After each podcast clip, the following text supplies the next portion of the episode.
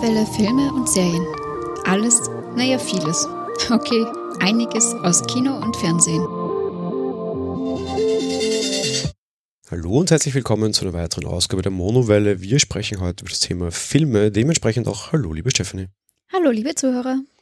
Wir haben uns für diesen Monat drei Filme zu, ausgesucht, quasi, beziehungsweise drei Filme, die halt im November gelaufen sind, so wie wir das in letzter Zeit tun. Als da wären, wir sprechen zuerst über wahrscheinlich den größten Film der heutigen Folge, nämlich über Fantastische Tierwesen 2, Grindelwalds Verbrechen, der Subtitel des Ganzen. Dann sprechen wir über Hunter Killer, ein ja, U-Boot-Kriegsfilm und dann geht's wieder hinauf in die Wolken und sogar noch weiter in himmelstürmende Höhen. Gar bis zum Mond. Wir sprechen über Aufbruch zum Mond, der im Englischen den wesentlich schöneren Titel First Man hat, der auch ganz gut beschreibt, worum es geht. Ja, wie gesagt, wir beginnen mit Grindelwalds Verbrechen, der zweite Teil von Fantastische Tierwesen und wo sie zu finden sind. Ein sehr langer, sehr sperriger Filmtitel. Quasi die ja, weitere Ausburt der Harry Potter-Reihe, auch von J.K. Rowling geschrieben. Ja, ähm, liebe Stephanie, worum geht's denn in dem Film? Ja, also im Endeffekt zweiter Teil, wie du schon richtig gesagt hast. Das heißt, wir knüpfen natürlich an den ersten Teil an. Und aufgrund der Zerstörung von New York hat Newt jetzt ein Ausreiseverbot bekommen äh, das er natürlich äh, durchbrechen möchte und wird auch von Dumbledore auf eine Reise nach Paris geschickt. Dort soll er nämlich diesen totgeglaubten Credence, den wir eben aus dem ersten Teil kennen, auffinden. Ja, nicht nur das Zauberministerium ist allerdings hinter diesem her, sondern auch äh, Grindelwald, der ähm, ja quasi ausbrechen konnte, will Credence zu seiner Waffe machen. Genau. Ja, kommen wir zur Besetzung und da haben wir in der Regie wieder einen sehr bekannten Namen, nämlich David Yates.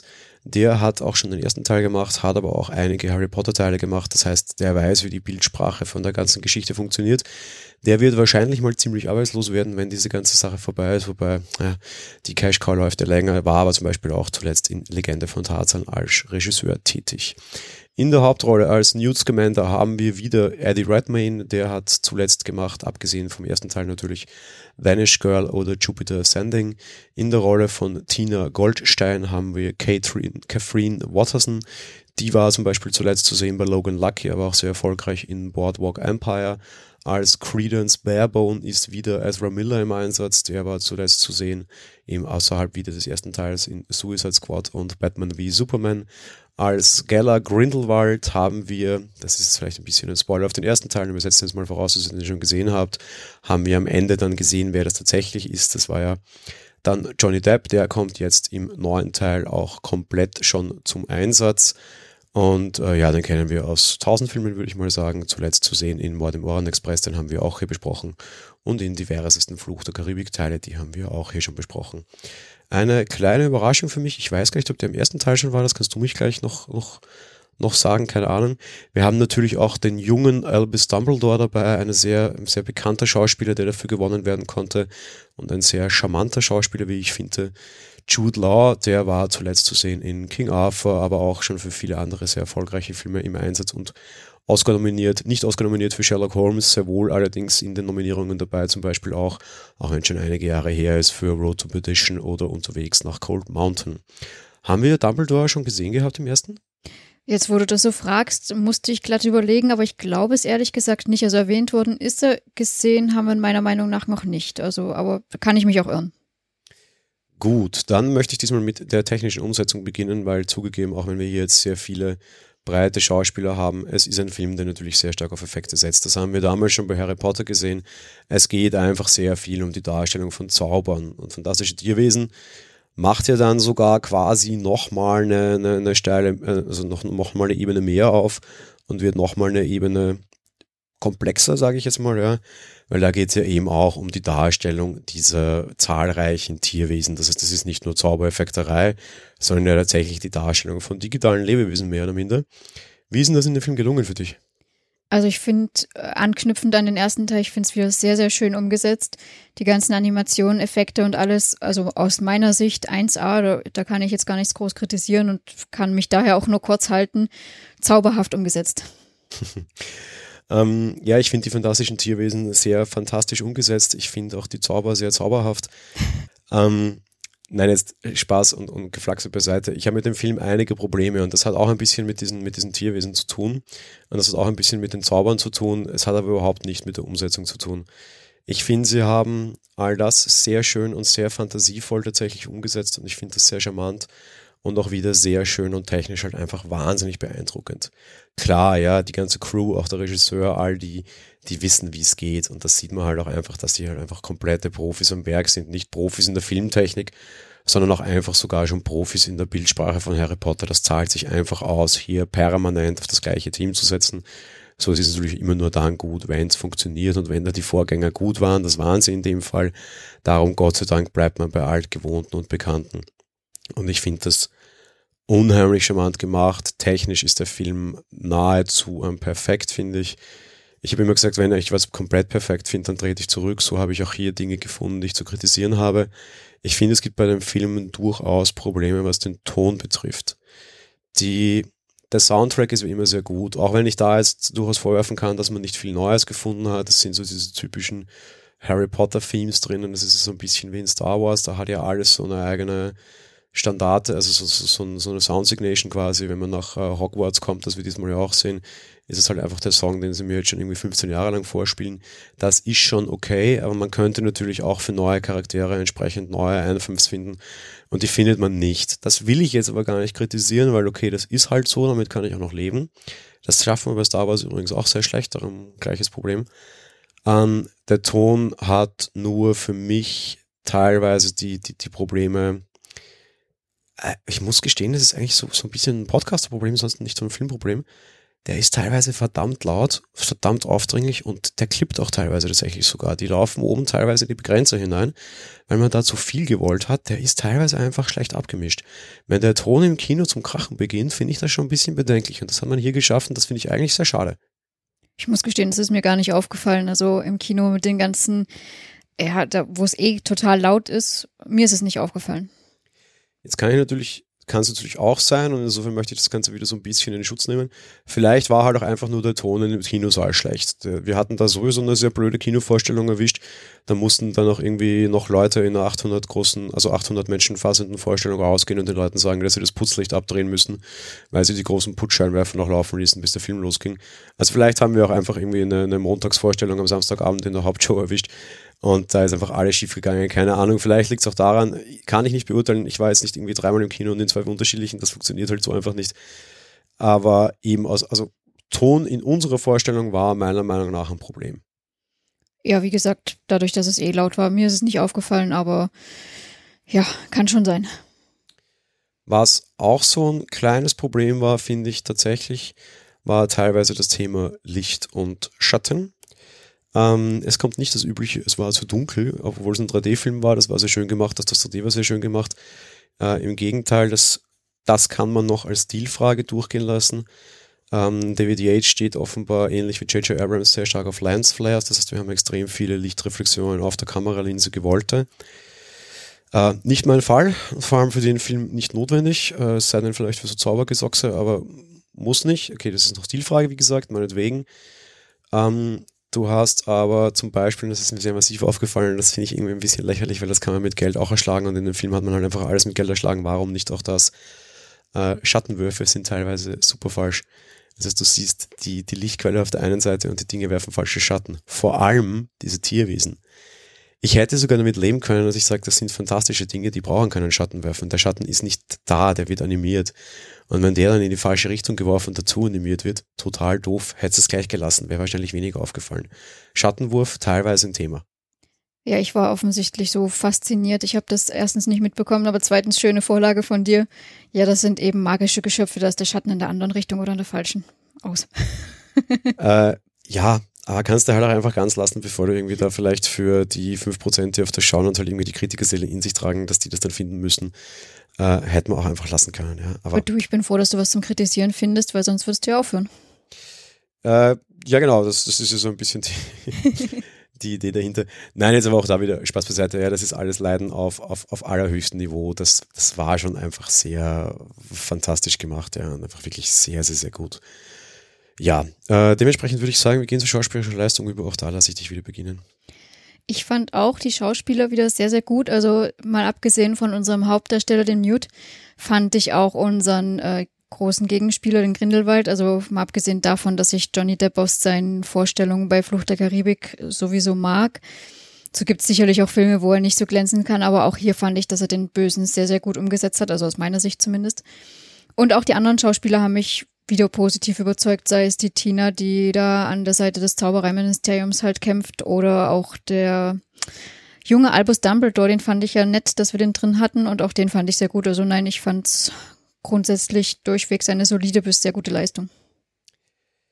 Ich fand es von den, von den bestehenden Darstellern her eine, eine sehr gute Leistung wieder. Die hatten natürlich schon sehr viel Chance im, im, im, im, im, im ersten Teil quasi ihre Expertise, wenn man so will, aufzubauen und hier zu zeigen, was sie können und hatten hier natürlich auch sehr viel Chance, sehr viel Charakterentwicklung schon durchzumachen und diesen Chance und diesen Raum hat man ihnen ja auch im ersten Teil gegeben. Ich habe es jetzt wieder so total mit Namen, darum versuche ich da gar nicht anzufangen. Aber diese Tina hat ja auch diese komische, gedankenlesende Zauberfreundin da und den etwas dicklichen Bäcker aus dem ersten Teil, der dann hier Gott sei Dank auch wieder vorkommt. Man hat generell alle Charaktere aus dem ersten Teil wieder hier hineingenommen und man hat das einfach wunderschön gemacht. Ich hatte sehr große Angst, wie man das denn schafft bei ähm, neuen Rollen, weil wir haben hier neue Rollen drinnen. Zum Beispiel im Grindelwald. Da kann man sagen, okay, der war schon die ganze Zeit irgendwie da, aber halt zumindest in Form eines anderen Schauspielers. Es war halt in, im, im ersten Teil zwar Grindelwald, aber halt trotzdem in Form von Colin Farrell und jetzt halt eben in Form von Johnny Depp. Und es gab auch so die ein oder andere neue Figur in der ganzen Geschichte. Auch zum Beispiel die Latita Lita Lestrange. Die, die Lestrange-Geschichte beginnt ja auch schon in diesem Film, die sich dann auch später in Harry Potter aus, ausweitet quasi. Und ich hatte hier sehr viel Angst. Und ich muss gestehen, die Angst war völlig unbegründet, weil auch die neuen Charaktere schaffen es echt einfach extrem gut, neben den, den bestehenden zu, zu sein. Was man sagen muss, und das kann man jetzt kritisieren, diese Charaktere sind alle äußerst eindimensional und äußerst klischeereich. Da ist keiner irgendwie vielschichtig, da macht keiner irgendeine Wandlung durch. All das, was sie im ersten Film schon waren oder zur ersten Minute dieses Films waren, waren sie auch nachher. Das mag sie teilweise zu komischen Entscheidungen bringen, die wir vielleicht nicht so ganz verstehen und darum finde ich das trotzdem immer noch positiv. Aber eine Charakterreise macht keiner dieser Charaktere durch. Für so einen Film, der natürlich so stark generell auf Overacting und auf optische Mittel und auf einfach immer Extremdarstellungen setzt, finde ich das schon sehr okay. Ähm, Jude Law muss ich ganz positiv herausstreichen, der hat mir wahnsinnig gut gefallen als junger Albus Dumbledore. Ähm, ist eindeutig nicht der, der, der nette alte Großvater, wie wir ihn als Harry Potter kennen, sondern ganz im Gegenteil, ist ein extrem smarter, sehr hintergründiger, sehr geheimnisvoller Magier, den fand ich wirklich wahnsinnig gut und sehr herausstehend. Wie hast du den jetzt im Speziellen wahrgenommen? Ich hätte ihn jetzt nicht als herausstechend irgendwie wahrgenommen oder sowas, aber doch als sehr gut, weil ich meine, dafür hatte, äh, dafür war seine Rolle nicht groß genug, aber ich fand das auch sehr, sehr gut so. Es hätte mich, glaube ich, eher geärgert, wenn der jetzt in den Vordergrund gedrängt worden wäre. Und dementsprechend fand ich da die Entscheidung und auch wie er dargestellt worden ist, also generell auch mit der Charaktereigenschaft, wie sie ihn dargestellt haben, das fand ich eine sehr, sehr gute Entscheidung. Es hat mir wunderbar gefallen, ja. Ich fand auch die junge kleine Lestrange, die mit dem, die mit äh, dem Bruder von Newt äh, heiraten hätte sollen, aber auch mit Newt selbst eine Geschichte hat, fand ich auch wahnsinnig schön gemacht. Auch eine schöne Origin-Story eigentlich für einen späteren Harry Potter-Charakter, die wir hier sehr nebenbei abgefrühstückt bekamen schauspielerisch, naja, aber zumindest die Geschichte fand ich wirklich krass gut und die Schauspielerin zumindest nicht besonders schlecht. Ja, da schließe ich mich auf jeden Fall an. Ich fand es generell auch gut, auch bei ihr wieder, wie sie da so die Geschichten in diese Hauptstory einbetten. Das hat mir sehr gut gefallen. Wem ich sehr negativ gegenüberstehe und mit dem ich einfach mittlerweile ein Problem habe, ist halt einfach wirklich Johnny Depp. Ich respektiere Johnny Depp als Schauspieler, ich respektiere Johnny Depp als Mensch nicht. Das kommt einfach daraus, dass ja da mehr oder minder mittlerweile gerichtlich verurteilt, beziehungsweise zumindest prozessiert und verhandelt war, dass Johnny Depp ein Mensch ist, der Frauen schlägt. Ähm, zugegeben, die Scheidung hat ihm dann Gott sei Dank viel Geld gekostet und hat ihn auch sehr zurückgedrängt. Ich muss mir hier noch eine persönliche Meinung bilden, die ich noch nicht habe und die ich auch am Ende dieser Folge noch nicht haben werde und wahrscheinlich auch in einem Jahr noch nicht haben werde ich finde es sehr gut, dass äh, die, die, die Leistung und das Lebenswerk vieler Schauspieler aktuell in Hollywood einfach vernichtet wird und, und, und aus der Geschichte geschrieben wird. Wie zum Beispiel, jetzt fällt mir wieder nicht ein, wie er heißt, der Typ, der House of Cards gemacht hat, Kevin Spacey, der halt mehrfach überführt würde für sexuelle Belästigung. Jetzt muss man natürlich sagen, äh, sexuelle Belästigung ist halt nochmal eine Etage schlimmer als Schlagen, aber Schlagen ist halt auch einfach kein Kavaliersdelikt. Und rein theoretisch wäre ich, glaube ich, prinzipiell der Meinung, dass Hollywood diesen Menschen nicht mehr einsetzen sollte und dementsprechend muss ich das grundsätzlich verurteilen. Auf der anderen Seite, schwierig, du kannst solche Leute halt auch nicht komplett aus der Geschichte tilgen und auf der anderen Seite musst du ihnen halt auch irgendwie eine Chance lassen, sich irgendwie zu rehabilitieren.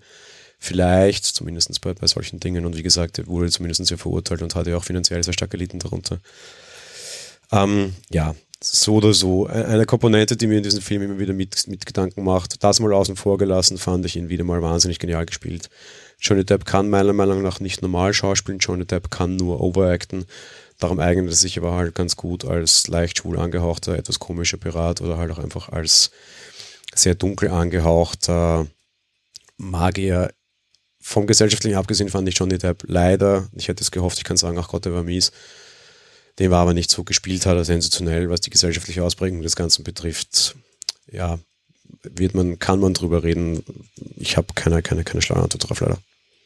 Ja, was ihn als Person jetzt betrifft, sei mal dahingestellt, das ist natürlich nicht in Ordnung. Seine schauspielerische Leistung, das habe ich ja vorher schon gesagt, fand ich sensationell und er eignet sich natürlich hervorragend für solche Rollen und das war auch wieder sehr, sehr passend, ja. Dann kommen wir doch gleich zu der Aussage generell, beziehungsweise auch so ein bisschen zur allgemeinen Kritik des Ganzen. Und dann nehme ich gleich meine Worte von vorher und ich bin, wie gesagt, als super böser Magier. Und ich muss gestehen, ich habe zwei Tendenzen in diesen Filmen, die mich ein bisschen stören und eine Sache, die mir weiterhin sehr gut gefällt. Beginnen wir bei denen, die mich stören. Vielleicht hast du ja nachher noch Dinge natürlich, hoffentlich Gott, also bitte sofort ergänzen oder halt auch, auch deine Dinge nachher noch anbringen. Das erste, was mich stört, ist, dass der Film deutlich weniger kindergeeignet ist und deutlich, deutlich böser wird oder wurde. Es ist alles schon mal so eine, so eine gewaltige Etage, dunkler, dreckiger, böser. Es steht wieder viel mehr der Krieg im Vordergrund, dass er das noch im ersten tat. Und es ist schon, ja, das, das, das ist nicht ganz mein Geschmack. Ich fand den ersten schön, weil er einfach so knuddelig war und weil er einfach so, größtenteils sehr unschuldig war, also das bisschen, was da nicht unschuldig war, nämlich eben diese Geschichte rund um diesen, um diesen Credence, die zwar Hauptstory war, aber irgendwie dann doch irgendwie so zur, zur Nebenstory verkommen ist, weil halt einfach Newt und seine Tiere im Vordergrund standen. Das ist hier jetzt nicht mehr so. Ja? Also du hast eine klare Geschichte, Newts Tierwesen sind so eine, so eine Beifügung, eine ganz nette. Beziehungsweise werden sie teilweise auch gegen ihn verwendet, wie auch immer. Das ist egal, das, wenn Spoiler-Territorium abrutschen, das möchte ich nicht. Aber es ist alles, finde ich, schon mal eine Etage dreckiger und eine Etage weniger kinderfreundlich. Heißt es nicht, dass der Film generell nicht kinderfreundlich wäre. Das, er ist genauso kinderfreundlich wie in Harry Potter, aber er ist weniger kinderfreundlich als der Vorgänger. Und rein theoretisch hätte ich sehr gerne gehabt, wenn sie diese Filmreihe ein bisschen anders und ein bisschen unschuldiger positionieren, als sie das mit den anderen haben. Ja, ich musste ein bisschen ja, widersprechen, jetzt vielleicht nicht, aber. Tu's nur. aus meiner Sicht war das generell äh, sowohl auch Harry Potter als auch das jetzt nie wirklich kindermäßig angedacht, sondern es war ja schon immer eigentlich Jugend. Und ja, es hat sich A angedeutet und B jetzt einfach nur die Story richtig entfaltet, sagen wir es mal so, dass der erste Teil halt kinderfreundlicher war, ist aus meiner Sicht halt dem geschuldet, dass die Einführung da halt vorher war und natürlich wir viel diese fantastischen Tierwesen natürlich hatten. Aber das war jetzt ja nicht das Hauptaugenmerk von denen und ich, ich habe damit jetzt auch kein Problem und finde das jetzt nicht schlimm. Aber natürlich fehlen da sicherlich vielleicht auch manchmal solche Filme, die wirklich komplett für Kinder geeignet sind. Und aus der Sicht heraus verstehe ich das, aber ich fand es jetzt nicht schlecht und mir hat die Story so gut gefallen. Mir geht es gar nicht zum Kinder geeignet. Ich hätte es auch für mich einfach teilweise ganz nett gefunden. Ich meine, der Film setzt irgendwie vier Wochen vor Weihnachten an. Du hättest den relativ vernünftig auch als nicht allzu kitschigen, aber sehr schön ansehbaren Weihnachtsfilm irgendwie so ein bisschen pushen können, so als halt Weihnachten und Fantasie passt immer ganz gut zusammen. Und das ist, finde ich, eine Chance, die sie eher verspielen. Schade, ja. Ich muss jetzt gestehen, ich habe nur Harry Potter gelesen und nicht das andere. Gab es da eine richtige Story für, die die Vorlage ist eigentlich, oder hat man da nur fantastische Tierwesen umgesetzt? Ich muss gestehen, ich weiß es nicht. Also ich weiß, dass es jetzt Bücher gibt, die es vorher auch schon gab, keine Ahnung. Aber du, selbst wenn es da eine Vorlage gäbe, müsstest du dich an der nicht anhalten und du könntest dir halt einfach den Dreck ein bisschen runter reduzieren, ein bisschen runterschrauben. Na gut, ich glaube, da hat die Autorin immer ganz schön mitgeredet, auch schon bei Harry Potter, soweit ich das weiß ja, mit Bier, weil man, weiß ich, du hast zum Beispiel extrem lange Kampfszenen in diesem Film drinnen, das hast du zum Rest auch nicht. Es ist einfach das, wo ich dann sage, okay, es muss nicht sein, so gerade gegen Ende, so diese, diese Arena-Szene da, so ganz am Ende, wie, wie, wie es dann quasi droht, die Welt einzustößen. Das war halt effektreich, wirklich geiler Scheiß. Ja, okay, passt. Aber so diese Arena-Szene, da hätte diese viele Effekterei und auch diese viele Kämpferei nicht sein müssen, vor allem weil es darum überhaupt auch nicht ging. Das war einfach nur wieder um die, die visuellen Typen zu befriedigen. Das war aber eigentlich sinnlos. Eigentlich ging es in der Film um gewisse Gewissensfragen, die gestellt wurden. Und ganz im Gegenteil, durch diese ganze Effekthascherei werden dann diese Sachen und die Story auch mehr oder minder hinten angestellt. Und es verliert halt sehr viel der Unschuldigkeit. Und ich finde einfach, rein meine persönliche Meinung, dass das nicht sein hätte müssen, dass man das anders auch lösen hätte können und vielleicht sogar besser gewesen wäre. Ich fand es im Gegenteil eigentlich recht harmlos, muss ich dazu sagen. Also das ist jetzt halt meine Ansicht, weil eben so Direktkampf fand ich war da selten dabei, beziehungsweise wenn du mal was davon mitbekommen hast, dann hast du es eigentlich auch seltenst gesehen. Von dem her, ich, ja, nein, ich bin völlig einverstanden, so wie sie es umgesetzt haben. Nee, da muss ich ein bisschen relativieren, du hast recht. Es war in keinster Weise auch nur zu irgendeiner Stelle brutal. Was man sehr wohl festhalten muss, es gab Tote und zwar nicht wenig, aber die verschwinden halt einfach. Ja. Also das Brutalität ist das nicht, aber ich finde jetzt halt schon so durchaus so ein bisschen, ja, wie ich das sonst auch immer auch sage, so ein bisschen dreckig. Ja, aber also mir hat es gefallen. Was ein zweiter Punkt ist, und den hast du jetzt vorher mehr oder minder mir schon schön aufgelegt, ähm, den hatte ich ja die ganze Zeit schon. Mir bleiben die Tierwesen zu stark auf der Strecke. Es ist wesentlich weniger Tierwesen als im ersten und ich liebe gerade wegen den namensgebenden Tierwesen diesen Film. Ich hätte auch gerne gewusst, wo sie zu finden sind. Dieser Film heißt nochmal zur Wiederholung. Fantastische Tierwesen und wo sie zu finden sind. Doppelpunkt. Grindelwalds Verbrechen. Fantastische Tierwesen? Naja. Wo sie zu finden sind. Wobei, vielleicht war das auch noch vom 1, weiß ich nicht. Vielleicht ich glaube, es ist nicht nur das Buch. Ja, ich glaube, das so ist der Einser. Jetzt ist es, glaube ich, nur noch fantastische Tierwesen, Grindelwalds Verbrechen. Mag sein. Fantastische Tierwesen, relativ wenig sollte, wo sie zu finden sind, noch drinnen stecken, war gar nicht. Wenn nicht, dann ist es okay, weil dann war es wenigstens nicht im Filmtitel. Wobei ich dieses, wo sie zu finden sind, fände ich auch sehr nett. Das hattest du am Anfang des Films so ein bisschen, das hätte ich einfach gerne wieder mehr gehabt. Und dafür war halt ganz viel Grindelwalds Verbrechen. Und das eben, ich hätte auch gerne mehr so Tierwesen-Geschichten gehabt. Aber ich bleibe bei meiner Kritik vom Einser ich könnte auch nur von so einem Film leben in Newts Koffer. Ich will gar nichts anderes sehen. Ich könnte nur einen Ausflug in seinen Koffer, wo er seine Tierwesen hält, leben und zu, zu jedem Film so Kurzgeschichte, 15 Minuten, dieses Tierchen, wo habe ich es gefunden und was tut es eigentlich? Und dann zum nächsten Tier. Und ich bräuchte alles andere gar nicht. Es wäre für mich auch total okay. Mag ich allein so mit der Meinung, aber könnte ich voll mitleben. Nein, nein, also allein bist du mit der Meinung nicht. Ich fand, ich bleib halt nur dabei, dass ich den Film so dreckig und mit weniger äh, nur Tierwesen und Koffer auch gut fand. Zumal es ja eben die Fortsetzung von dem Einser ist und der Untertitel schon sagt, worum es gehen soll. Und dementsprechend finde ich das auch sehr gut, dass es, oder auch sehr richtig, dass es halt darum vordergründig geht. Auch wenn mir natürlich das mit dem Koffer aus dem Einser, das ist natürlich unvergleichbar und das war wahnsinnig toll. Da könnte man super guten Ableger aller Pinguine aus Madagaskar machen mit schön immer 15 Minuten, wie du schon gesagt hast, Tierwesen. Ja, ich habe auch schon überlegt, ob man das nicht einfach als Serie auslagern sollte. Jetzt würde ich normalerweise sagen, Serie, hm, zu teuer. Auf der anderen Seite kriegen wir jetzt irgendwie eine Serie zu Herr der Ringe. Ja, vielleicht äh, eine Empfehlung Richtung irgendeines Streaming-Anbieter, der zu viel Kohle herumliegen hat, zum Beispiel, hm, wie wäre es Disney, hm, wie wäre es Apple? Könnte man eine coole Serie das machen und sogar sehr kindergerecht. Wäre vielleicht was für Apple, die haben ja eh so Probleme mit ähm, allem, was für Erwachsene nur geeignet ist. Da könnte man eine sehr schöne Kinderserie das machen, die vielleicht sogar Erwachsenen gefällt. So, zu dem einen Ding aus meiner Sicht noch, was sie gut machen und was ich ihnen einfach echt hochartig anrechnen muss. Es ist ein Film in einer fernen Welt, in einer frühen Zeit. Übrigens, das wollte ich vorhin noch bei der technischen Umsetzung sagen, siehst du, kurz zur Zwischeneinwand, die alte Zeit, altes Paris, so mit Pferdekutschen und Co. und so langsam Übergang zur Industrialisierung, so auch im ersten Teil. So diese komische Zeit, wo Pferdekutschen im Autos fahren und das äh, noch so gemeint ist. Geil gemacht. Geil gemacht. Ja, schließe ich mich auf jeden Fall an. Also auch das sehr, sehr gut aber so ansonsten geht es ja grundsätzlich um diese Zauberwelt, eine Parallelgesellschaft, die wir Menschen nicht sehen. Äh, alles sehr weit weg, alles sehr unrealistisch. Die haben natürlich völlig eigene Probleme. Und das hat alles überhaupt nichts mit dieser Realität zu tun. Tja, eben nicht, denkst du. Dieser Film, auch wenn er ewig alt, also auch von der Zeit her ewig weit weg ist und auch quasi ein Paralleluniversum ist es überhaupt keines. Worum geht es eigentlich? Wir haben einen Zauberer, der sich so ein bisschen von den Eliten herabgesetzt fühlt, ein bisschen ausgegrenzt fühlt und sucht, das Volk zu so einer Reunion, Rebellion-Geschichte zu bewegen. So, also nennen wir es einfach mal gegen die Eliten, gegen Leute, die versuchen, gewisse Dinge zu unterbinden. Durchaus auch mit sehr emotionalen, sehr nachvollziehbaren Dingen. Ja? So dieses, sie verbieten uns freie Liebe. Wir dürfen keine normalen Menschen lieben ah, zündeln wir doch mal gegen die Eliten, weil die verbieten uns das. Also durchaus mit vernünftigen Forderungen, die nach vorne geschoben werden, sehr populistisch. Es geht sehr wohl auch um Rassismus, nämlich um die, die anders sind, also wir, die reinblütigen Magier, die Mischwesen und die keinen Magier. Und was ich dann auch noch sehr schön finde, ähm, ist eben auch diese, diese Darstellung mit eben äh, Revolution und, und, und eben dieses, dieses sehr effekthaschende, radikale und dieses, dieses sehr nach vorne stürmende, populistische. Das ist nicht neu. Das ist die Phase, in der diese ganze Welt aktuell sich befindet. Von irgendwie Trump in Amerika bis hin zu, was in Deutschland mit der AfD passiert, bis hin zu dem, was uns in Österreich zu einer rechtspopulistischen bis rechtsradikalen Regierung gebracht hat. Diese Dinge sehen wir jeden Tag. Schlag die Zeitung auf. Das ist nicht weit weg. Das ist nicht irgendwas. Das ist astreine Gesellschaftskritik.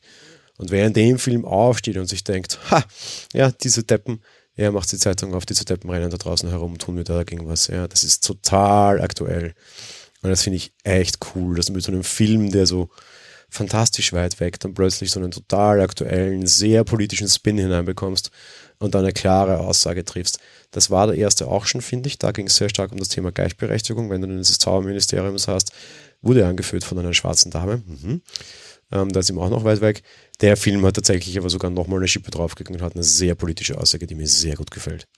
Ja, fand ich auch und ich fand es auch sensationell und wie sie es gemacht haben, dass man mal wieder schön sieht, wie die Methoden auch funktionieren, weil leider die, die zumindest in dem Film halt dagegen vorgehen wollen, eben das mit Mitteln tun, die halt einfach falsch sind und natürlich noch den, der da aufrührt, noch unterstützen und in die, äh, in die Arme zuspielen, um das mal sozusagen das typische Muster, was dann natürlich wunderbar funktioniert, ja.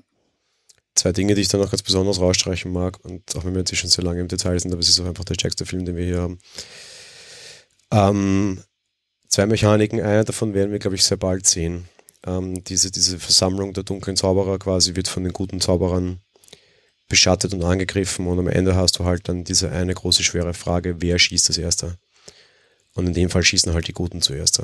zuerst. Und der Böse nimmt das dann komplett heraus und sagt, seht ihr, wir sind die Märtyrer, wir sind nicht die Täter, wir sind die Opfer.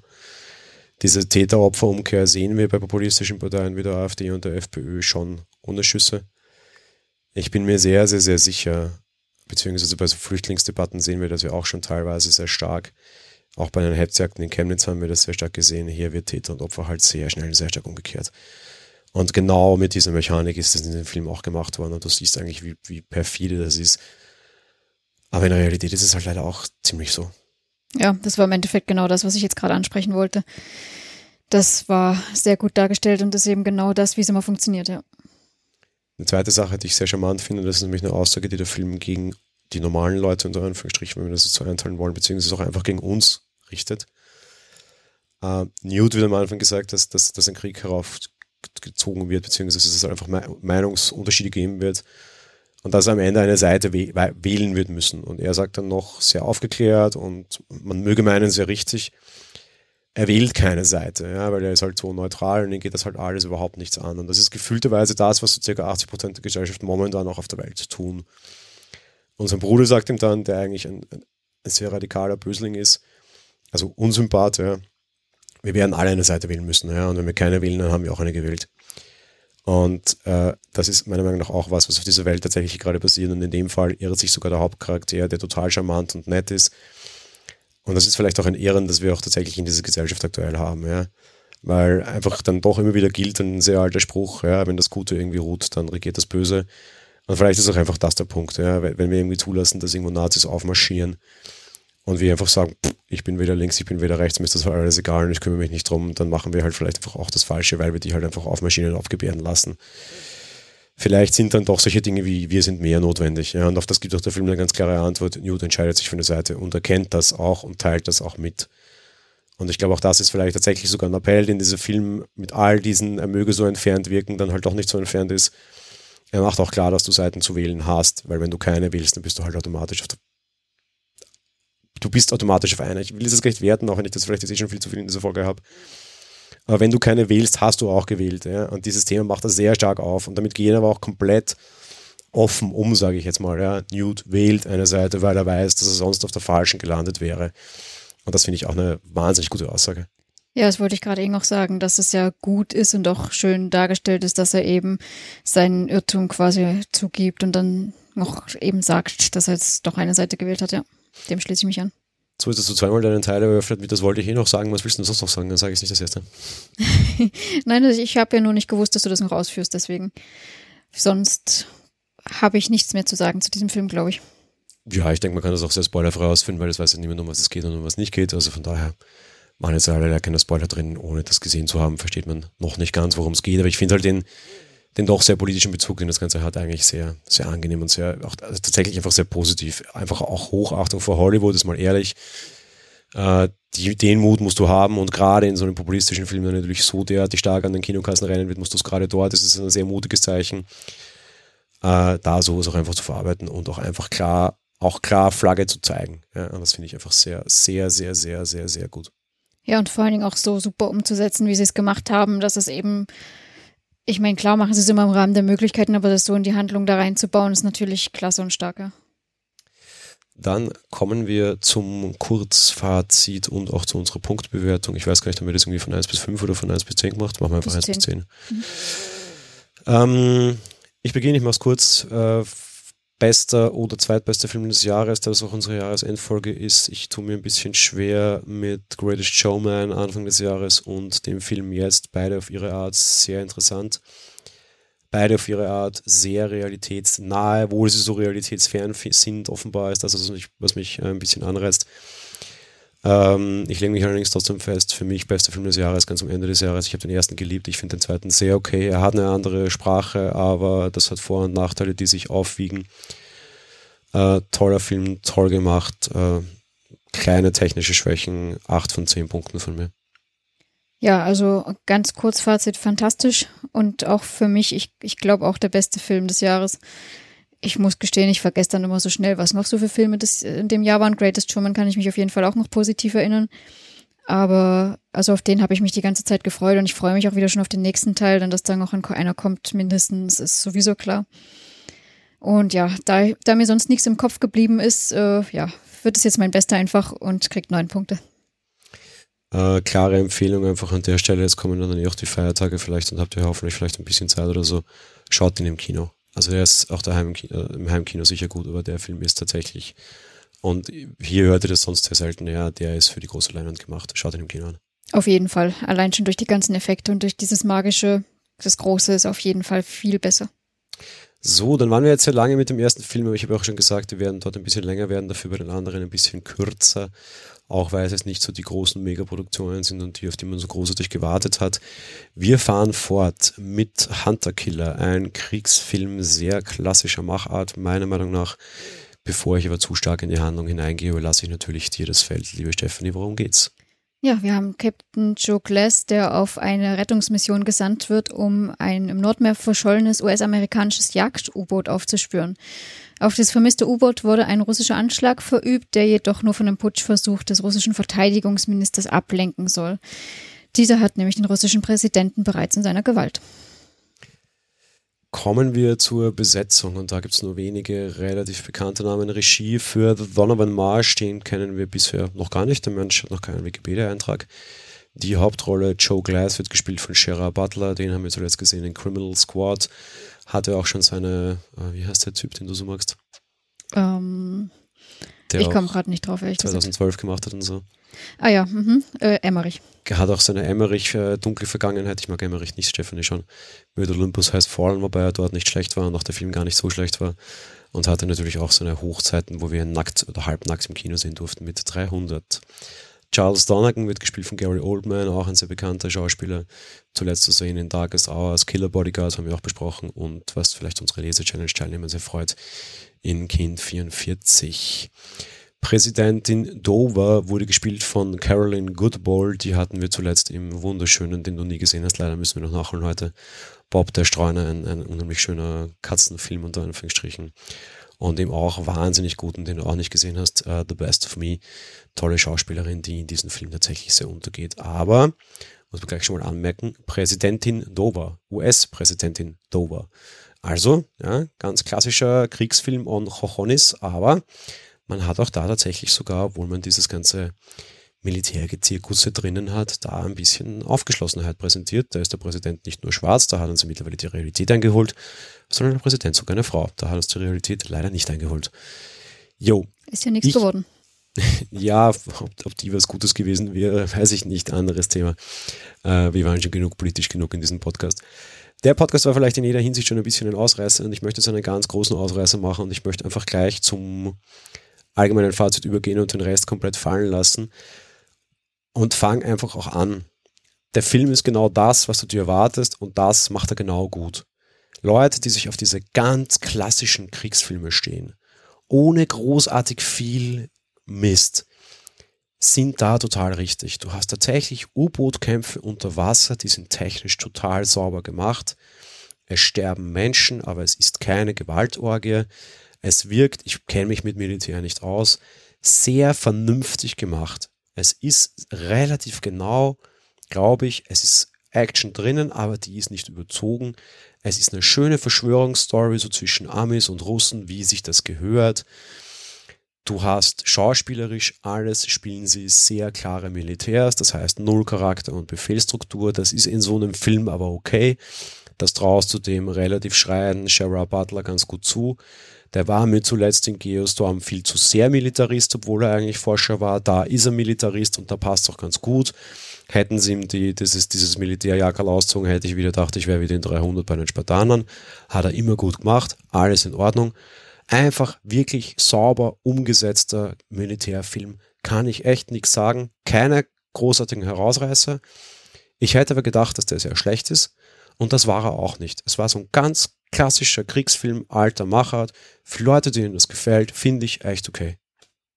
Ja, ich kann mich da eigentlich nur grob so weit anschließen, auch was die ganzen Effekte betrifft, wenn da jetzt irgendwie das U-Boot geschossen hat etc. und alles. Es war sehr, sehr gut gemacht. Ja, wie schon gesagt, klassischer Kriegsfilm. Steht man drauf oder steht man nicht drauf? Ich bevorzuge eher die Kriegsfilme, wo dann noch ein bisschen Schnulze drin ist oder so, à la Pearl Harbor. Ähm, ja. ja, wie gesagt, ähm, gut gemacht, wenn man es mag, auf jeden Fall, ja. Ja, dann kommen wir zum Kurzfazit, auch wenn das ist, das, das, die, die lange Aussage quasi eh schon, oder die Kritik eh schon sehr kurz war. Ähm, es ist, ich meine, ich mag Kriegsfilme null Nüsse nada Sense, aber ich akzeptiere objektiv die Leistung dieses Films. Subjektiv ist es nicht meines. Tatsache ist, auch wenn ich schon den Cast vorlese, dass das alles auch relativ klein dimensioniert war und ein bisschen klein ziseliert war. Auf der anderen Seite hat man dann aber sehr wohl das Kammerspiel verlassen. Man hätte diesen Film viel stärker zum Kammerspiel im U-Boot machen können, das war aber nicht. Man war sehr wohl an der Oberfläche, man war sehr wohl auch auf Außen einsetzen. Ich hätte es besser gefunden, wenn man das so in dieser Kammerspiel-U-Boot-Thematik gelassen hätte, hätte dann auch den kleineren Cast verziehen. Da rauszugehen und mehr zu zeigen, war ein Fehler. Ähm, trotz allem vernünftig sauber umgesetzt. Ich gebe dem Ganzen sechs von zehn Punkten. Meins aber trotzdem sehr lieb, auch wenn es irgendwie sehr schlecht klingt. Äh, ihr werdet es in, in zukünftigen Filmen sehen. Ich werde auch Filme mit ein, zwei, drei Punkten sicherlich beurteilen. Ich habe da keine, keinen Schreck und ich sehe das nicht wie ein Schulnotensystem, wo unter fünf alles durchgefallen ist. Also unter der Hälfte quasi. Von daher sehr lieb gemeinte 6 von 10 Punkte. Leute, die solche Filme mögen, seht es euch an, muss aber nicht im Kino sein. Ja, eben auf jeden Fall anschließend. Das, wie auch schon gesagt, wenn man das mag, ist es auf jeden Fall sehr gut gemacht. Äh, auch nicht ganz meins, beziehungsweise sagen wir es mal so, ich muss vielleicht in der Stimmung für sowas sein, aber äh, nicht, wenn ringsrum vorher schon fantastische Sachen waren oder vielleicht äh, irgendwie charmantere, dann bin ich auch nicht unbedingt in der Stimmung für einen reinen Kriegsfilm. Ansonsten sehr gut gemacht und ich gebe ihm sieben Punkte. Stichwort Stimmung noch. Die Stimmung in dem Film fand ich übrigens sehr gut. Ja, das auf jeden Fall.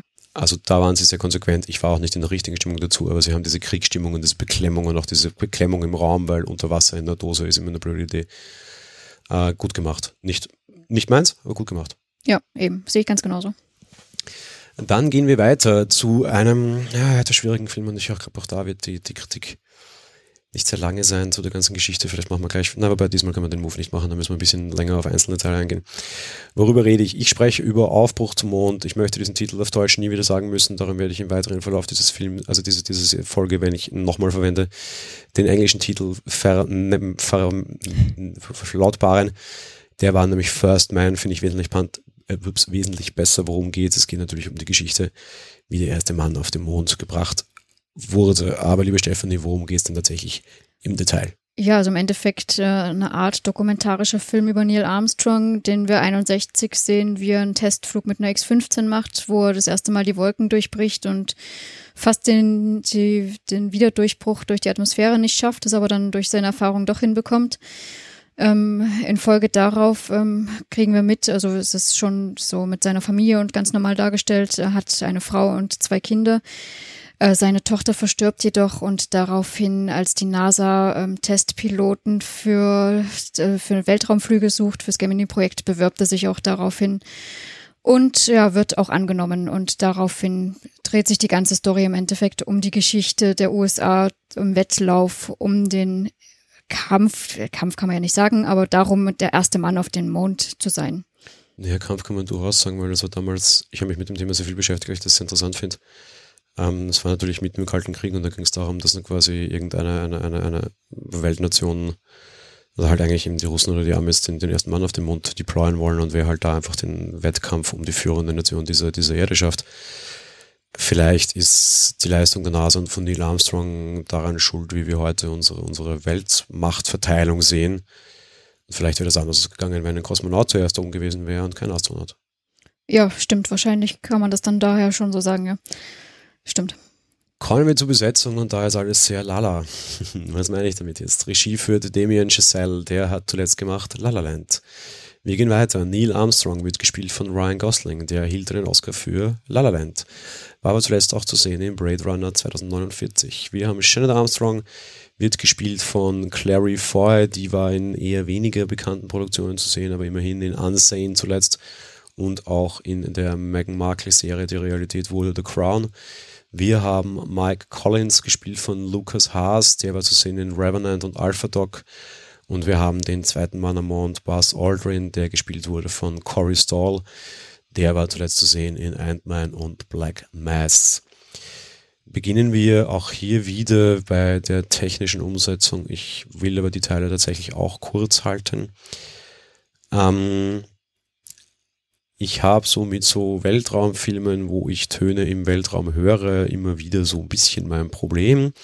Es gibt hier einen Referenzfilm, der einfach wahnsinnig schön, schön mit der Beklemmung von Stille spielt, den ich an dieser Stelle immer allen gerne empfehle, den du auch noch nicht gesehen hast. Haben wir heute gleich noch einen zweiten Film damit nachholen können.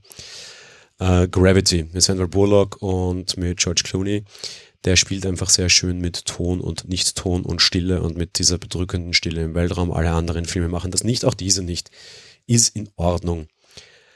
Oder nur sehr begrenzt. Was er dafür sehr toll macht, ist A, und das ist sehr selten, und ich habe es vorher gerade bei zwei anderen Filmen eigentlich kritisiert, bei einem nur genannt, Soundtrack toll.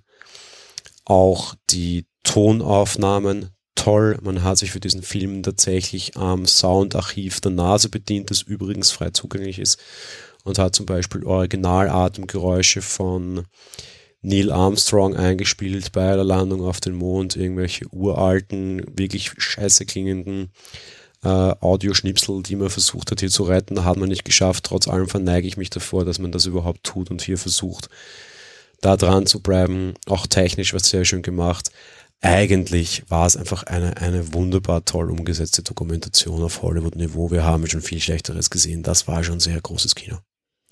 Ja, also zum einen möchte ich bei der Technik äh, ein bisschen relativieren, das mit diesen Geräuschen im Weltraum, weil das war einmal, dass wir das bei diesem Testflug mit diesem Düsenjet eigentlich hatten, wo es um diesen, diese Wiedereinkehr in die Atmosphäre geht okay, da war er auch schon außerhalb und es hätte nichts sein dürfen. Ansonsten fand ich das jetzt nicht so und ich hätte es auch nicht passend gefunden, wenn sie da mit dieser Stille so gearbeitet hätten. Denn wir haben ja sonst immer diese ganzen Testflüge, die sie dann auch später machen mit den Raumshuttles und so. Und doch, du, da haben sie schon die Stille, dass du sonst groß keine Geräusche hast. Das Einzige, was sie dann da halt mit drin arbeiten, ist natürlich die Hektik der Astronauten und dem drin, was in dem Shuttle passiert. Und das fand ich im Gegenteil sogar sehr gut. Und ich fand, sie haben es sehr gut umgesetzt, dass man sich gefühlt hat, als wäre man dabei, auch was die Kamera betrifft. Ich, ich muss sagen, ich war überstaunt, dass ich darauf geachtet habe überhaupt. Aber es war hier auch sehr aufdringlich, dass sie tatsächlich dieses Ruckeln und wie die durchgeschleudert werden und alles so wahnsinnig mitgeführt haben, quasi, dass man wirklich jetzt ja gedacht hat, eher mittendrin statt nur dabei, so circa. Also ich fand das alles wahnsinnig toll gemacht. Sorry, erlaube mir da ganz kurz einzuhaken. Richtig, ich hasse das. Also du hast komplett recht mit dem, was du sagst, aber da halt einfach total persönliche Geschmackssache. Ich hasse das. Ja, ich bin sonst wahrscheinlich auch nicht unbedingt der Fan davon, aber dadurch, dass es dokumentarisch war und ja eben auf diese Geschichte eingehen soll, fand ich es hier sehr passend. Was ich auch gut fand, was du erwähnt hast mit dem äh, Originalmaterial der NASA, das hätte ich jetzt allerdings auch gar nicht gewusst. Und was ich auch gut fand, ist, dass sie immer drauf eingegangen sind, auch auf die Geschichte und ja tatsächlich diese Geschichtsschnipsel gemacht haben mit dem Vergleich mit der Sowjetunion und der USA und so. Und dass das alles wirklich, ich meine, das gehört dazu, aber trotz allem, dass sie es auch gebracht haben, fand ich toll. Und ich habe mich ein bisschen auch dran erinnert gefühlt, wo die Familie dann umziehen muss nach Houston auf das Camp und so. Ähm, ich habe mich sehr an ein Buch, was wir in der Laser-Challenge gelesen haben, erinnert gefühlt. Ja, das war ja auch in die hm. Richtung, an dieses Hidden Figures, das genau. gab es ja auch schon als Film, ja. wo es um die Mathematikerinnen bei der NASA gab. Richtig. Ja. Auf das möchte ich aber später noch eingehen, auf was ich vorher schon kurz einsteigen wollte ähm, wo du, ähm, du hast nicht gemerkt, wann die Nasaufnahmen verwendet wurden. Ja, für alle die, die sich nach diesem, diesem Podcast, diesen Film noch anschauen wollen, ganz einfach. Immer dann, wenn die Qualität unter jeder Sau ist, dann war es eine Originalaufnahme. Leider hast du halt eine nicht die Qualität gehabt wie heute. Ja. Ich meine, für die damalige Zeit überhaupt Audio aus dem Weltraum zu uns zu übertragen, er war im wahrsten Sinne des Wortes Raketentechnik und mehr. Ja. Immer da, wo die Qualität total blöd ist, verzeiht dem Film, weil immerhin waren sie so, so, so, so mutig und haben überhaupt das Zeug verwendet und da gab es einfach keine bessere Qualität. Total okay. Ja, und das fand ich eben gut und auch was Aufnahmen betrifft, das ist ja auch noch zur Technik mitgehört, wenn es da irgendwie vom Weltraum auf Erde ist oder sonstiges gezeigt haben. Also sie haben jetzt nicht großartig Panoramaaufnahmen verwendet oder sowas. Fand ich hier aber auch nicht notwendig, weil es soll ja eine dokumentarische Story sein und das hat es sehr, sehr gut umgesetzt. Kommen wir zur schauspielerischen Umsetzung und da fange ich an und halte es tatsächlich sehr kurz im Rahmen dessen, was möglich war und ich finde, der Film hat hier einige Einschränkungen, auf die ich nachher in der Kritik zu sprechen kommen möchte. War sie ziemlich gut, aber die Rahmen, die vom Regisseur gesetzt wurden, waren mir zu eng. Ähm, ich mag Ryan Gosling überhaupt nicht. Und das ist auch einer der Schauspieler, wo ich eher weglaufe. Also ich sage, ah, den muss ich sehen. Aber den Verbissenen um jeden Preis, ich will Astronaut und ich will auf den Mond spielenden Lance, äh, Neil Armstrong, spielt er sehr gut. Lance Armstrong war der dopende Fahrradfahrer, den meinte ich jetzt nicht, also Neil Armstrong, wie ich mich eh noch richtig ausgebessert habe. Ähm, aber schauspielerisch zu limitiert, finde ich, alle, alle Leistungen. Da komme ich aber dann in der allgemeinen Kritik noch mit, mit, mit einem großen Störfaktor für mich in diesem Film darauf. Ansonsten finde ich es relativ schön gemacht, tatsächlich. Ich stimme dir auf jeden Fall zu, dass es natürlich ein bisschen begrenzt war und alles. Ich fand das aber im Gegenteil nicht störend, weil es eben hauptsächlich die Story von Armstrong war. Und ich habe ein bisschen jetzt lachen müssen, weil mir passiert das auch immer, wenn ich an Armstrong denke, dass ich erstmal Lance sagen will und nicht Neil. Deswegen, ich fand das völlig nachvollziehbar. Aber ja, wie gesagt, wir sehen es halt sehr aus dieser verbissenen eigenen Sicht und das, äh, ja, das ist sehr gut geschauspielert und sehr nachvollziehbar auch gemacht, auch wenn man sich manchmal denkt, um Gottes Willen, Mensch, jetzt sei mal ein bisschen menschlicher und so. Aber ja, es gibt nachvollziehbare Sachen, weshalb er dann so ist, wie er ist und das wird gut gespielt. Kommen wir zur allgemeinen Kritik und ich muss gestehen, dieser Film ist wahnsinnig schwer und ich wüsste nicht, wie ich es besser machen könnte. Du hast hier auf der einen Seite einen der oder wenn nicht gar den amerikanischen Helden schlechthin, den du aus dieser Sache irgendwie wieder rauskommen lassen musst und das ist schwierig. Ich will das jetzt ein bisschen vergleichen und dessen Lebenswerk war wesentlich geringer und wesentlich weniger passioniert, aber auch wichtig. Mit Steve Jobs. Wir haben von Steve Jobs jetzt mehrere Bücher gesehen, wir haben mehrere Filme gesehen und alle haben sich für eine Sprache entschieden, die sie über ihn tätigen wollen. Steve Jobs der wahnsinnige Visionär, Steve Jobs der wahnsinnige Arsch, Steve Jobs der fürchterliche, extrem ablehnende, nicht zu respektierende Vater. Wir hatten hier sehr viele verschiedene Dinge. Auf der einen Seite die zu ihn zu einer religiösen Figur aufsteigen lassen, auf der anderen Seite zu den Perspektiven, wo sie ihn wirklich einfach im Nachhinein mehr oder minder eine Leiche ins Kreuz treten, was immer auch so eine, so eine gewisse pietätlose Geschichte ist. Und ich finde es sehr, sehr, sehr schwierig. Und an diesem Beispiel sieht man für mich, wie man es global sehr falsch machen kann. Und dieser Film macht das mit Lance Armstrong, finde ich, relativ gut, kriegt am Ende nur Neil Armstrong, danke fürs Lachen zumindest, macht das mit Neil Armstrong relativ gut, kriegt am Ende aber vor allem ein Zeitproblem. Der Film ist zwei Stunden 20, glaube ich, lang und das ist schon sehr viel. Er erzählt die Geschichte von Lance Neil Armstrong, Neil Armstrong, Armstrong von Anfang an. Und auch diese die ersten Testflüge und quasi vom Gemini-Projekt und sowas, das ist schon sehr gut und das ist halt sehr viel. Auf der anderen Seite stellen sie ihn auch persönlich dar und da sieht man, dass der natürlich persönlich nicht ganz ohne, ohne Kritik war. Ja, Im Endeffekt flüchtet er sich nach dem Tod seiner Tochter komplett in diesen Traum hinein und lässt im Endeffekt seine restliche Familie und seine Frau komplett alleine mit dem ganzen Mist. Und während er nach den Sternen greift, bleibt seine Frau hier auf der Erde zurück und muss sich um wirklich jeden Dreck kümmern und ist komplett alleine. Und er war kein guter Mann und er war kein guter Ehe, also war kein guter Vater. Und halt trotzdem auf der anderen Seite der, der, der Held der Nation, aber auch der Held der Nation braucht eine Frau, die hinter ihm steht und ihm den Rücken frei hält oder andere Leute einfach. Und Leute, die wir heute in dieser, dieser Heldenreise nie erwähnt bekommen, ja. Also du hast jetzt schon sehr lange so diese, diese Geschichten immer so, ja, der erste Mann am Montag kennt jeder, aber wer war der zweite? Ach, so ein Quatsch, jeder weiß mittlerweile, dass das Buzz Aldrin war, ja. So, auch mal anders gefragt. Wer weiß, dass seine Frau Jeanette hieß? Kein Mensch. Und der Film zeigt das sehr schön und das finde ich sehr gut, ohne dass er ihn in, seinem Erbe noch so großartig beschädigt. Er gibt eine leicht nachdenkliche Note mit, vor allem die ersten zwei Stunden. Die letzten 20 Minuten geht es dann auch einfach um diese Heldentat unter Anführungsstrichen und das finde ich auch sehr richtig und sehr okay. Dass er trotzdem diese bedenkliche Note hinterher hat, finde ich aber auch sehr gut und sehr richtig gemacht und eine wahnsinnig schöne Abstufung. So sehr ich sage, das ist alles ein bisschen lala, aber ich fand auch in Lala Land hat man sehr schön feinfühlig mit Gefühlen gespielt, auch wenn ich den Film aus vielerlei anderer Hinsicht sehr problematisch finde. Aber was ich Damien Chazelle einfach lassen muss, sie schaffen es sehr gut, er schafft es sehr gut mit diesen Gefühlen sehr fein ziseliert zu spielen, ohne dich auf eine Berg- und Talfahrt zu schicken und trotzdem immer so dieses bisschen Fragezeichen mitzugeben. Was mir zum Beispiel fehlt, klar, sind diese Hidden Figures. Wo sind diese Frauen? Ja? Man sieht sie tatsächlich bei der Nase, aber diese Geschichte wird halt nicht aufgemacht. Kannst du aber auch nicht. Der ist zwei Stunden zwanzig lang und du könntest dafür noch einen eigenen anderen Oscar-Streifen drehen. Ach, huch, den gab's ja schon. Ne? Genau eben der Punkt. Was ich allerdings sehr lustig fände, und ich finde, sowas sollte Hollywood generell schon mal beginnen, so diese wie du es bei vielen Blogartikeln hast, wie ich das auch mache, dieses Weiterlesen. Ja, so dieses Thema interessiert sie mehr. Ach, dann liest doch noch den Artikel. Und ich hätte es bei dem Film super gefunden. So einfach so, wenn der Film aus ist, wahre Geschichte, bla bla bla. Übrigens interessieren sie noch mehr Sachen. Wir hätten da noch geile Angebote. Guck dir doch Hidden Figures an. Ja, da geht es nämlich nochmal so weiter. So ist finde ich cool. Äh, to make long things short, gut gemacht. Ähm, mir war Lance Armstrong zu verbissen dargestellt. Mir fehlen die Grautöne. Die Grautöne werden gezeigt, nämlich in Form seiner Frau, aber wir sehen nie, wie sich Neil Armstrong mit dem selbst auseinandersetzt. Der ist nur stoisch, der ist nur verbissen, der ist nur auf ein Ziel kontrolliert. Es macht ihn nicht wirklich fertig, das, was mit seiner Frau da passiert. Das haben wir nur am Anfang mit dem Krebs und wir merken dann, das ist der Grund, warum er sich da hineintigert. Aber sobald es dann Richtung Ziellinie quasi geht, und das geht halt dann einfach zwei Stunden lang, sehen wir diese Nuancen von ihm nur sehr wenige. Er ist sehr ruhig, er ist sehr zurückgezogen. Vielleicht war der auch so, dann ist es auch okay. Aber mir fehlt so diese eine fünf Minuten Szene, wo er sich irgendwie selbst hinterfragt. Und das finde ich sehr schade. Ich glaube, das ist Absicht. Vielleicht hast du diese fünf Minuten noch nicht mehr gehabt.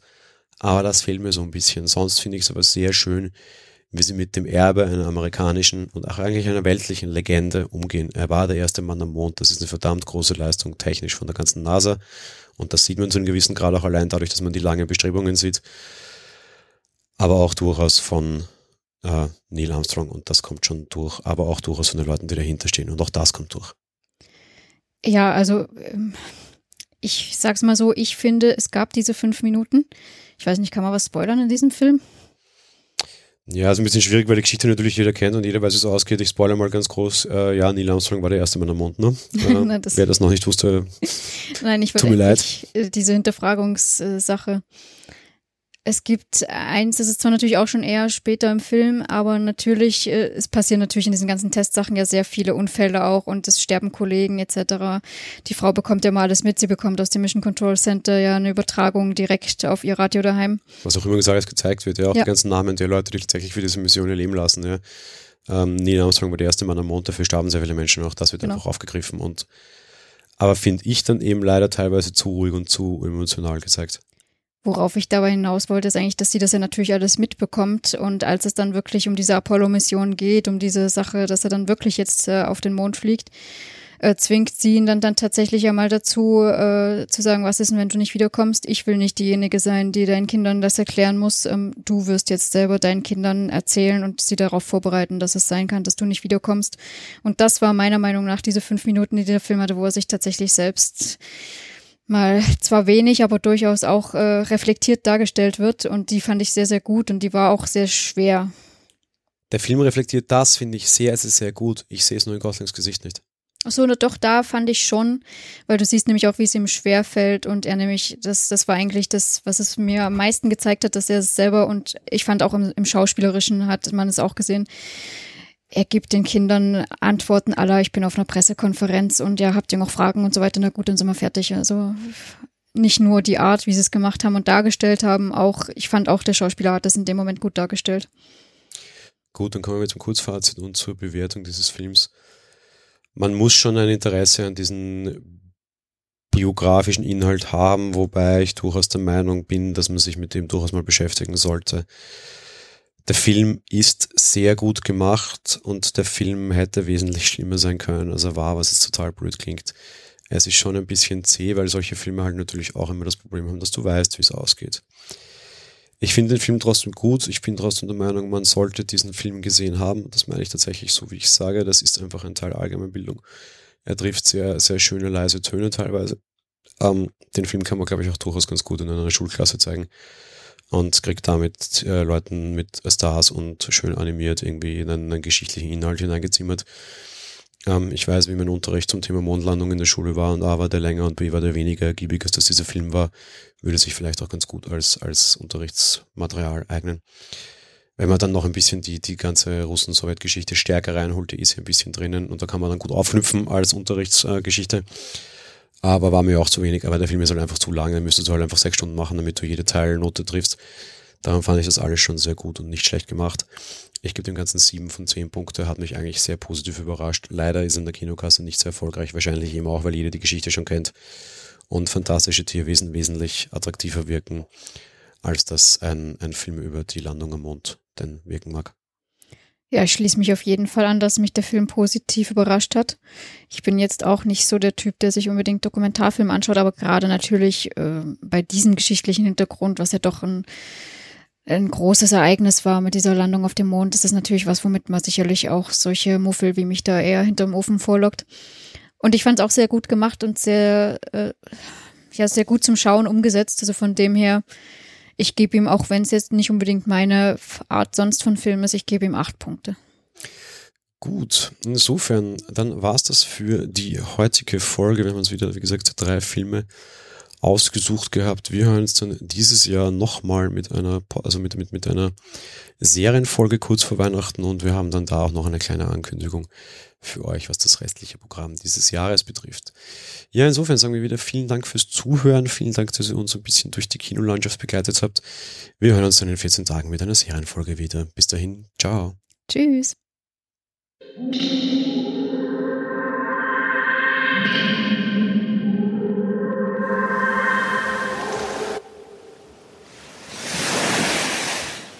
Monowelle ist ein kostenloser und privater Podcast von Jan Gruber. Mehr Informationen dazu findet ihr unter www.monowelle.at. Abonniert den Podcast mit iTunes oder dem Podcatcher eurer Wahl. Wir freuen uns über Kommentare auf der Webseite, Audiokommentare, Empfehlungen oder gar Bewertungen bei iTunes.